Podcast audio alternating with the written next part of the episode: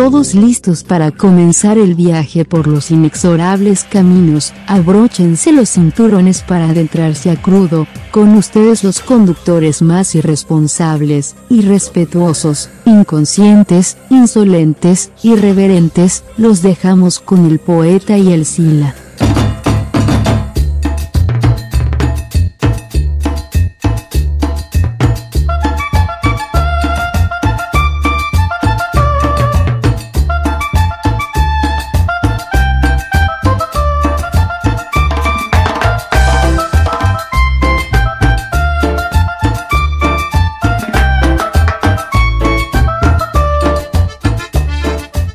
Bienvenidos a un episodio más de Crudo. Hoy vamos a hablar de un personaje, un personaje que en algún momento fue emblemático en la televisión mexicana, que causaba risa, que era pues distinto aparentemente a lo que pasaba en televisión, era irreverente, era sagaz hasta cierto punto, tenía, estaba acompañado de una mujer, después de otra, el atractivo visual, un individuo que lo podías reconocer inmediatamente, de pelo verde, nariz roja, con una voz aguardientosa y diciendo, ¡Órale chiquillos! ¿Qué pasó, chamacos piojosos? Ya llegó la hora picuda, la hora del payaso más caro de la telera, el del prau prau elegante y lucidor. El único capaz de bailar el oso, como quien dice, ya llegó broso, el payaso tenebroso, el más, el más mañoso, escabroso, sabroso, oloroso, cajetoso, que les deja el hocico pegajoso. Y ay, muere de tanto oso, porque si no luego me pongo muy baboso. ¿Cómo dice que les va? Me alegro. Eso les pasa por pero y mal hablados. ¿Quieren oír un cuento? Entonces tápense las orejas porque ahí les va la terrorífica historia de Gumercindo Conde, de los condes del Peñón de los Baños. Resulta que este carnal era hijo único de su jefecita. De su jefe no se sabía cómo era lechero, pues la gente decía que traía otros entregos, ¿no? Pero claro, como chamaco era el único, pues se crió bien consentido. Hoy vamos a hablar de Broso y de lo que es hoy, en este momento, el payaso tenebroso.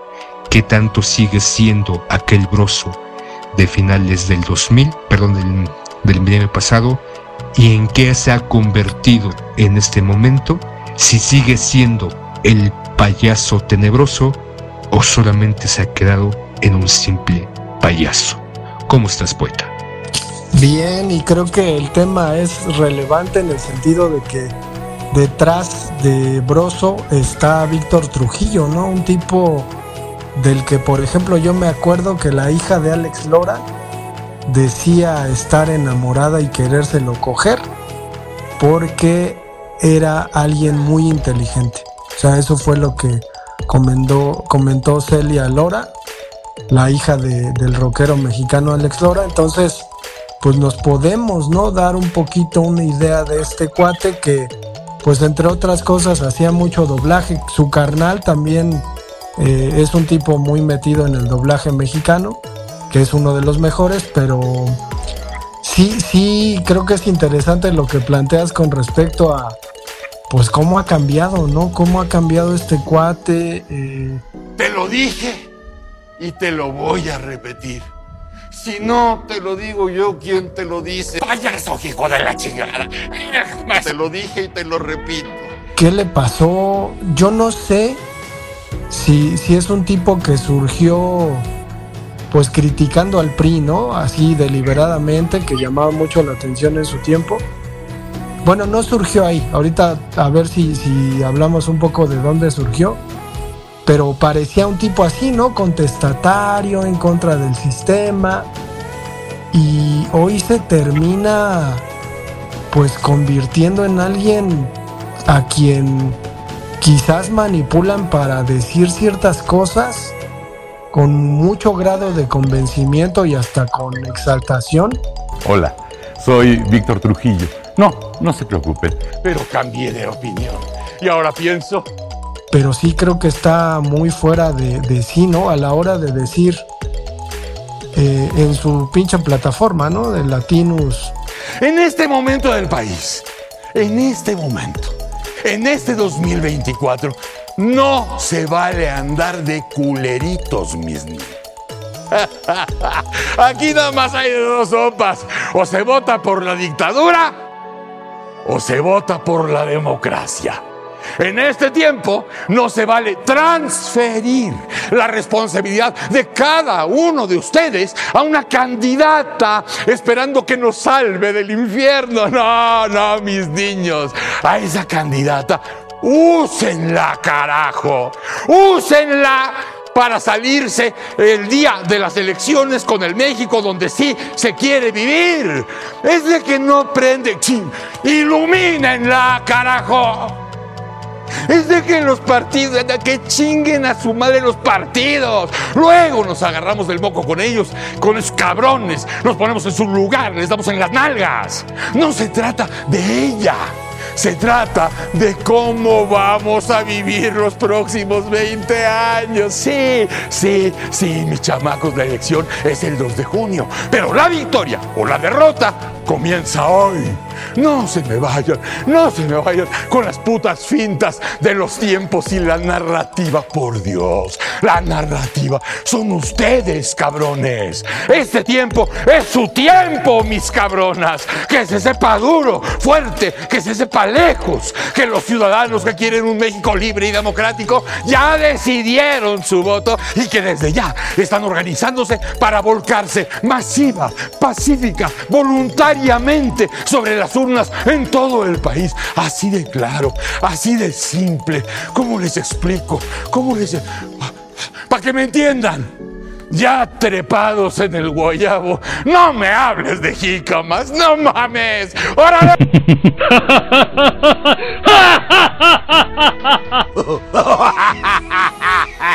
Obviamente en su dicho, exaltando pues que la gente y asusando a la gente para que vote por, por Xochitl, dices, ay cabrón, ¿no? Pues ¿qué pasó? ¿Qué le pasó? O con cuánto dinero se le puede llenar el hocico a este cuate porque ya sabemos que en su historia hay un asuntito por ahí, pero no sé si te acuerdas de- del programa que tenía Víctor Trujillo con Ausencio, sí era Ausencio Cruz, ¿no? Me parece. Pero- Lástima, Margarito. Antes, antes en Canal 7 tenían uno que se llamaba Tienda tras Tienda. Sí, sí, la que hacían esos sketches y sacaba sus personajes y como tú mencionas, surgió como una parte de la comedia en este país, esta sátira de la comedia en donde se criticaba a través de esto eh, al, al gobierno. Creo que junto con Héctor Suárez y ¿Qué nos pasa? eran como dos pináculos en esta televisión abierta en donde sacaba una crítica eh, inteligente, sí hay que, hay que acotarlo, hay que mencionarlo, con respecto a la política mexicana en esos momentos de los 90, eh, creo que desde los 80, después de los 90, y yo recuerdo que lo veía ya más recientemente cuando estaba en el Mañanero en Televisa, precisamente en el Canal 4, y me levantaba a escucharlo, a hablarlo, a verlo, porque sí aún conservaba esta crítica, esta manera de cuestionar lo que estaba pasando y combinado ¿no? con, con su personaje, con el broso, broso el payaso tenebroso, la forma de referirse a las noticias que estaban suscitando en el país y de repente salió de Televisa y algo pasó. Algo cambió porque ya después de dejar o de, de- de ser un crítico, Pero cambié de opinión. Y ahora pienso, Y precisamente, ¿no? Él en algún momento dijo o mencionó que la dictadura perfecta, ¿no? Esta, esta frase que, que sacó este, me parece Luis Estrada en una de sus películas o en referencia, no sé, igual estoy cometiendo un error, pero hablando de esta dictadura perfecta que durante casi 80 años se llevó a cabo aquí en México, encabezado por el Partido de Revolución, este, ¿cómo se llama ese puto partido? Partido de Revolución Institucional. Institucional, ¿no? Que antes tenía otro nombre, Partido Revolucionario Mexicano, el PRM, algo así, y se transformó a lo que conocemos coloquialmente como el PRI, y que él y muchos o algunos mencionaron que era la dictadura perfecta de llevar a cabo el, el llevar, el poner, el destinar o llevar el caballo que es México durante varias décadas a lo que ellos querían conveniente. Una dictadura tal, tal cual, ¿no? Un, un imperio eh, desarrollado por este partido de revolución institucional y que ahorita eh, mencione o tenga las agallas y los huevitos de decir que en este 2024 solamente hay dos opciones, votar por la democracia que él menciona o él pone como esta alianza, alianza PRI-PAN-PRD o votar por la dictadura. A ver, hijo de tu pelona madre, cabrón no tienes madre. Una dictadura que, o sea, tan solo en su frase, sus dichos y todos aquellos comunicólogos o conductores o que tienen eh, programas en internet o en eh, televisión abierta, el solo hecho de que mm, hagan mención de esta frase de que Morena es la dictadura o López Obrador está encaminándose a una dictadura, no hay, no hay antecedentes, no hay, no hay elementos tal cual para acceder a eso o para decir que eso se está llevando a cabo. Entonces hay de nota la ignorancia y la estupidez en que han caído. Y lo que ha pasado con Bruce es eso, de ser un crítico en cierta medida con, con bozal porque estaba en Televisa, Televisa que durante muchos años estuvo justo al amparo y llevando el PRI y apoyando al PRI desde sus programas estando ahí haciendo esta crítica, haciendo ese tipo de televisión y que ahora que ya no se encuentre ahí es más, más televiso que el propio Televisa, haciendo estas menciones, saliendo en su programa, haciendo estas parodias con Loret de Mola. Entonces, ¿qué le ha pasado al Broso? Tú mencionaste que tiene algo por ahí, no sé si lo quieres sacar a relucir en ese momento, poeta. Sí, pues yo, yo me acuerdo que salió en tienda tras tienda, ¿no? Y de hecho, por ahí tiene una película muy cagada que se llama Barman y Drogging.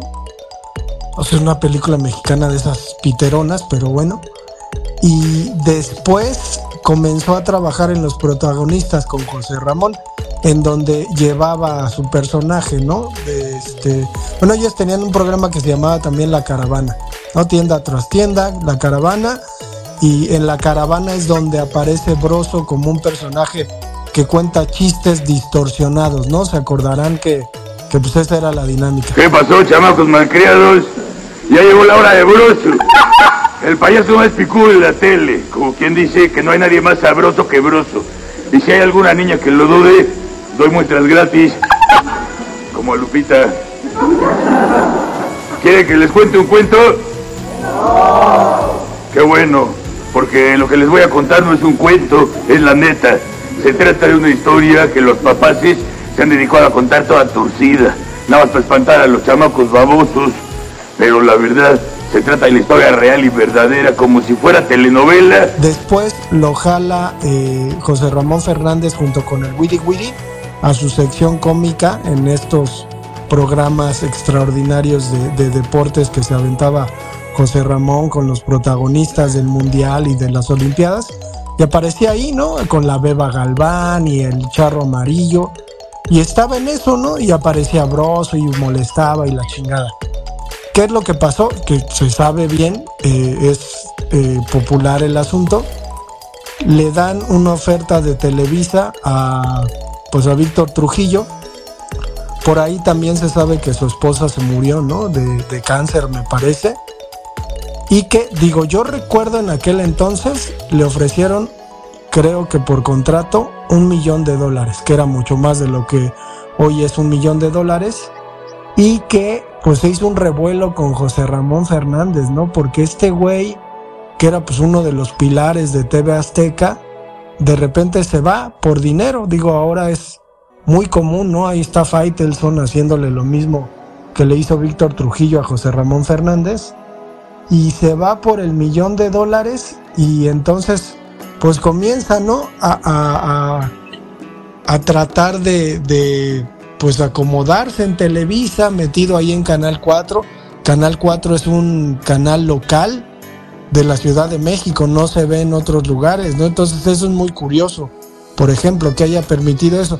En TV Azteca ya tenía un programilla donde te acordarás que salía una tal Presticolón, ¿no? Que me chingaban con el pinche asunto del, del, del mote pero ya en Televisa pues queda acotado, ¿no? El güey en Canal 4 en las mañanas y hay que decirlo, ¿no? O sea, si, si TV Azteca tenía alguna proyección nacional, pues el pendejo se dejó poner un bozal, ¿no? Y ya nada más se escuchaban sus cosas en la Ciudad de México. Entonces, a mí me, lo que me llama mucho la atención es esta cuestión. Digo, yo pecaré de de sospechosismo, como diría aquel este, político, pero se me hace que sí le están dando una la nota, ¿eh? O sea, yo creo que va por ahí. O sea, no creo que, que no sea lo suficientemente crítico como para darse cuenta del panorama político de hoy en día y en realidad creo que pues por ahí le están pasando una lana que pues ya no sería extraño, ¿no? O sea, ya, ya lo hizo una vez pues ya otra y que le sigan dando una lana ahí el Roberto Madrazo, ¿no? Este pinche político que es el dueño de, de Latinos. Yo no dudo, ¿no? O sea, no dudo que más bien esté recibiendo órdenes y como un pinche mono de, de ventríloco, así emputado, se ponga a decir lo que dice. Eh, con, con, razones, ¿no? Y con, con, exaltación, como lo dice. Pero pues no sé, no sé cómo veas, la yo creo que va por ahí más bien. Bueno, tan solo por estar en Latinos, ¿no? Es evidente que tiene un contrato bastante jugoso y de tener la línea editorial que tiene, porque desde que está ahí es atacar, atacar al gobierno, a López Obrador y a todos, muy distinto lo que hacía en su momento, que era una crítica un poquito ligera en Televisa, pero aún siendo crítico, en, ese, en este canal 4, en donde, como tú bien dices, este, normalmente no se ve el resto de la República. Eh, supongo que sí se verá en algunos lugares bajo otro tipo de plataformas en ese momento, pero bueno, en su momento era un canal local y que a raíz de irse allá tenga esta diatriba de estar diciendo lo que está diciendo, ¿no? Y un poquito lo que decía la, la Raki desde, desde que llegó López Obrador a gobierno. La manera del, ya lo mencionemos, la manera de ganarle a López Obrador es mentir, mentir, mentir, mentir, mentir, mentir, mentir, seguir mintiendo, tomar aire y seguir mintiendo. Y es lo que pasa.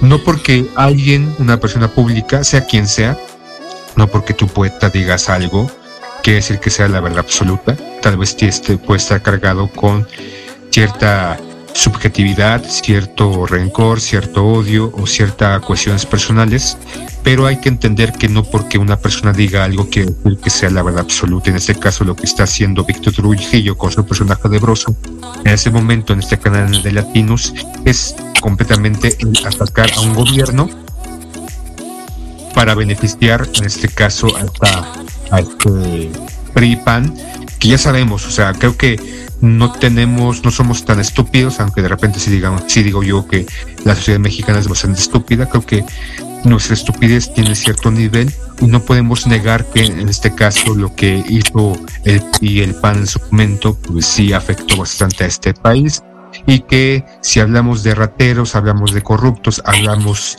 de dictaduras, hay que mencionar al, al máster de todo esto que fue el PRI en su momento.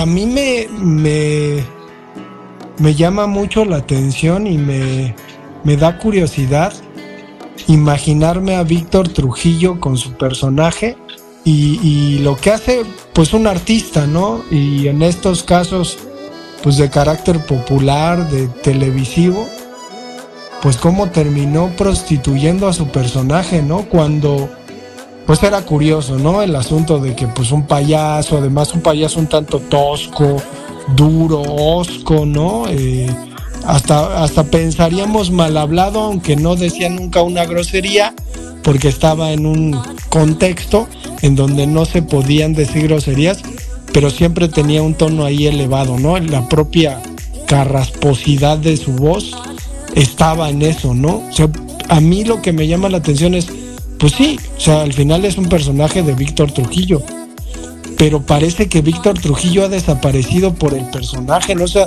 parece que, que el personaje se lo tragó un poquito como, pues como aparentemente le pudo pasar a Chabelo, ¿no? O al propio Chespirito, ¿no? Que era un pinche viejo mamón, pendejo que pudiera estar pasando lo que pasaba en el país y él seguía con sus mamaditas de cero, pinche squinkle, ¿no? Entonces, creo que, que no es de, de verdadero artista, de verdadero cómico. Creo que nunca aparecerá en, en la historia de la comedia mexicana Víctor Trujillo como un gran exponente porque terminó haciendo lo que hizo, ¿no? Y lo que está haciendo, digo, a lo mejor en algún momento las cosas cambian y a los que él apoya o a los que su personaje apoya, pues terminan teniendo el poder, ¿no? Y, lo empoderan a él también. Pero sí, o sea, sí, sí me llama mucho la atención cómo puede estar eh, prostituyendo hacia un personaje que, que hasta parecería podría hacer el trabajo que ahora, pues aparentemente el presidente hace, ¿no? De politizar a los individuos, de que la política sea pues un tema de la cotidianidad y no como nos decían antes que de política y de religión no se habla. Entonces, se parecería que, que Broso era personaje que iba por ahí, ¿no? O sea, que, que en, lo, en lo común, en lo cotidiano, era un tipo que hablaba muy cercanamente de política y de repente este pinche cambiazo de pues un, vendido, ¿no? Eh, o sea, en sus filas eh, está De La Micha, el güey de Carlos Marín, Loret de Mola, Ciro Gómez, eso es, es de esa camarilla, ¿no? Entonces, ni, ni reportero es, ni periodista, entonces está, está medio cabrón y aún así ostenta aparentemente esta autoridad, ¿no? De que pues es alguien que habla de política. No sé si tenga columna, creo que no tiene ninguna columna en algún periódico, pero pues está, está cabrón, pobre güey. La neta es que, pobre cuate, porque me ha tocado escucharlo y digo, ¿qué pedo? O sea, perdón, pero tendrá algún trauma, tendrá problemas económicos, y necesitará la lana. O sea, ¿qué, ¿qué le pasará, no? Pero bueno. Creo que como tú lo mencionaste, este eh, se ha vuelto un prostituto, eh, o al personaje de Broso lo ha prostituido. Como suele pasar, ¿no? Tú mencionas a Delia Micha, a Ciro, a Loret, a todos estos que ya tenemos antecedentes desde sus inicios, que eran las, las putas y los putos del sistema que estaban en ciertos canales y hablaban según la manera en que le metían la mano por el culo para que dijeran lo que el gran amo, en este caso o en su momento era el PRI, los gobiernos priistas o Televisa, con, junto siendo cómplices de estos gobiernos y dijeran y hablaran y lanzaran la narrativa que ellos quisieran. Eh, Broso al principio se, se, enfocaba o caminaba por otra acera, por otra calle completamente diferente, pero como tú lo mencionaste, creo que el dinero cambia, transforma y sin, y sin ningún momento, o sea, sin ninguna eh, preocupación, llega un momento en los medios de comunicación cuando alguien por no sé cuántos millones de dólares se prostituye, ¿no? O sea, tenemos escorts, tenemos putas, tenemos putos que se prostituyen por menos y tenemos a otros que se prostituyen por mucho más. Y lo que ha pasado con Broso es un prostituto de la comunicación a todas luces por la manera en que en que se dirige en este momento. Y me, me, me viene ahorita en la mente, hace, hace poco vi una entrevista, una entrevista ya vieja a Héctor Suárez, en donde le cuestionaban por qué no siguió la televisión, por qué no siguió eh, teniendo ese tipo de trabajos que en su momento eran tan rituales para él en la televisión abierta. Y él dijo, pues ¿por qué no? Porque tengo cierta moral, porque tengo cierta conciencia y aceptar ciertos trabajos por cierto dinero van en contra de lo que yo creo. Y si en algún momento yo critiqué, yo cuestioné y tal vez era la piedrita en el zapato para algunos en Televisa, no podía caer o no me podía traicionar. Lo que yo hice o este, refiriéndose a Héctor Suárez, por sus programas y por estas denuncias y esos cuestionamientos eh, generados por la comedia, por la sátira eh, política. Y lo que ha pasado con Broso es que no hay moral, no hay ética. Uno puede prostituirse, tal vez tú poeta, en unos 10, 15 años, cuando tengas una presencia en los medios digitales como un crítico de estos malos gobiernos. Tal vez cambies y te vuelvas poeta en latinos, el poeta en latinos, y critiques en su momento, porque como muchos y muchas se prostituyen, porque el hambre es canija o el poder o el dinero es bastante apetecible de lo que ha pasado con Broso. Aparentemente le metieron por el culo un buen fajo de dineros. Ya quisiera yo ese, la mitad de lo que posiblemente es más, un 10% de lo que le dan a Broso. Ya lo quisiera yo, poeta. No mames, es. Así que ya saben, latinos, si me dan el 10% de lo que le dan a Broso, yo aquí, aquí les firmo y les sostengo que hablo mal del gobierno morenista y hablo mal de la próxima presidenta Claudia Sheinbaum, cabrones. Ya saben, aquí está su puto no tan barato, pero pues, tampoco tan caro. Nada más para que vean el nivel de civismo de estos hijos de su pelona madre.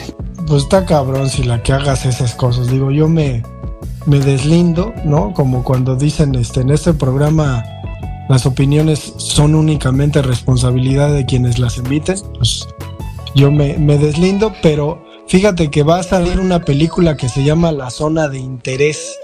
Está interesante porque es la versión de la Segunda Guerra Mundial desde la perspectiva de un nazi con su familia, ¿no? En la intimidad de su casa, es decir, pues ya sabemos a qué se dedicaban los nazis y todo esto. Entonces, yo, yo pienso en, o sea, pues ni pedo, ¿no? O sea, pienso en la intimidad de Víctor Trujillo y en, o sea, todo lo que debe tener a su alrededor, eh, eh, cuánto le pagarán, cómo le hará para recibir sus chequesotes y todo el asunto y cómo se sentirá, ¿no? En la noche, antes de dormir, ¿qué pensará? ¿Qué dirá? O de plano, güey. Puede ser la otra y la que no estamos contemplando. Pues está convencido, ¿no? De que, de que de acuerdo a su inteligencia, las cosas están muy mal y estamos viviendo en una dictadura. Sin darse cuenta, no lo sé, o sea, no lo puedo explicar, que si viviéramos en una dictadura, él no tendría la libertad de decir lo que dice. Entonces, sí hay una cosa muy curiosa y muy contradictoria, pero pues ya ves cerrando este, este episodio, Sila, no sé si quieras dar tu número para que Televisa se acerque o, o alguien que busque tus servicios, pues ya los obtenga, ¿no? Tú puedes ir a cualquier lugar a, a prestarlos. pues ya, ¿no? Si, te estás acá si les no, qué pedo. El, puto de los medios de comunicación como Broso, ya me verás ahí en Latinos junto con mi amigo Broso, mi cuate Lore de Mola. Tú mencionas qué pensarán después de hacer esos programas, pues nos iremos a tomar unos drinks por ahí, a un antro en Polanco, un barcillo por ahí. Tal vez nos iremos por unas putas, no tan baratas, sino unas putas caras. Nos echaremos unos pericazos, unas pastillas cogeremos hasta el cansancio, nos iremos a nuestras camas y descansaremos porque tenemos un chingo de dinero. O sea, tú pensando en qué pensará Broso, ¿no? Este personaje después de decir todo lo que dice, pues ha de estar muy cómodo. Ah, también este cuestionamiento porque tal vez piensa que es en serio, tal vez siente que su inteligencia superior eh, ve diferente lo que está pasando en México, posiblemente, ¿no? Tal vez cada quien tiene una percepción de lo que pasa alrededor, cada quien habla como le va en la feria o como cree que son las, las cosas, no existe una única verdad, existen bastantes verdades y posiblemente a él le acomode una verdad que le están diciendo y él se siente satisfecho por esa verdad y la replica y está diciendo que estamos en una dictadura, estamos peor que antes. Si hay hay cosas que están bien y hay cosas que están mal en este gobierno, en este, en este casi término de sexenio, pero sin duda este cuestionamiento de lo que pensará, pues es meternos un poquito no a su cabeza, espero tal vez encontremos una puerta por ahí escondida como la puerta que daba entrada a la cabeza de John Malkovich en esta película Yo quisiera, yo quiero ser John Malkovich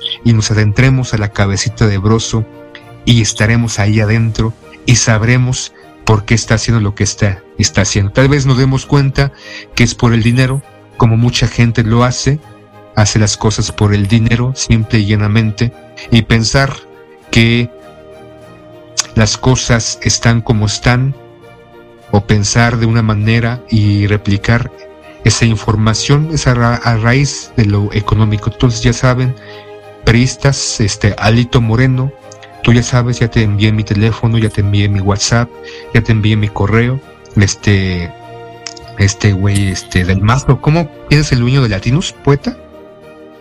Roberto Madrazo. Ah, Madrazo que era candidato, ¿no? Este, en la época de Fox, que se quejaba que Fox le decía mariquita, le decía... No, eso era la Bastida. Ah, la Bastida, ah, perdón, me estoy confundiendo. Este es, otro, este es un güey que en un maratón de Nueva York sí, hizo trampa. Sí, sí, sí, Se salió de la ruta y ahí llegó todo descansado después de tomarse unos cafecitos, levantando las los, los, brazos a enseñar el triunfo, ¿no? Ah, cabrón, este. Pero ya sabes, madrazo, ya te envié mi currículum, este. Y si quieres que vaya el poeta, yo lo convenzo, yo lo convenzo, no te preocupes.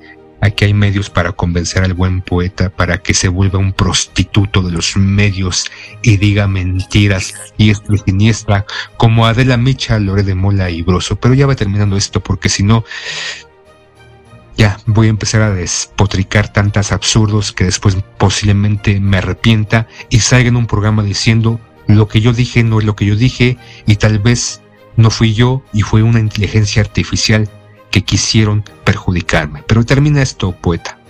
Pues vámonos, ¿no? Eh, vamos a dejar el episodio hasta acá. Ojalá que en, en un momento, pues Víctor Trujillo dé la cara por lo que su Mr. Hyde o el Dr. Jekyll hagan. Le pida disculpas, ya estás como este Andrés Manuel pidiendo disculpas de parte de los españoles. No poeta. No, pero estaría curioso, ¿no? Que, que, salga diciendo, pues no fui yo, fue Broso, ¿no? El que, el que dijo todo eso, pues ya se deslinde. Pero bueno, pues vamos a dejar este episodio. Nos escuchamos para el siguiente.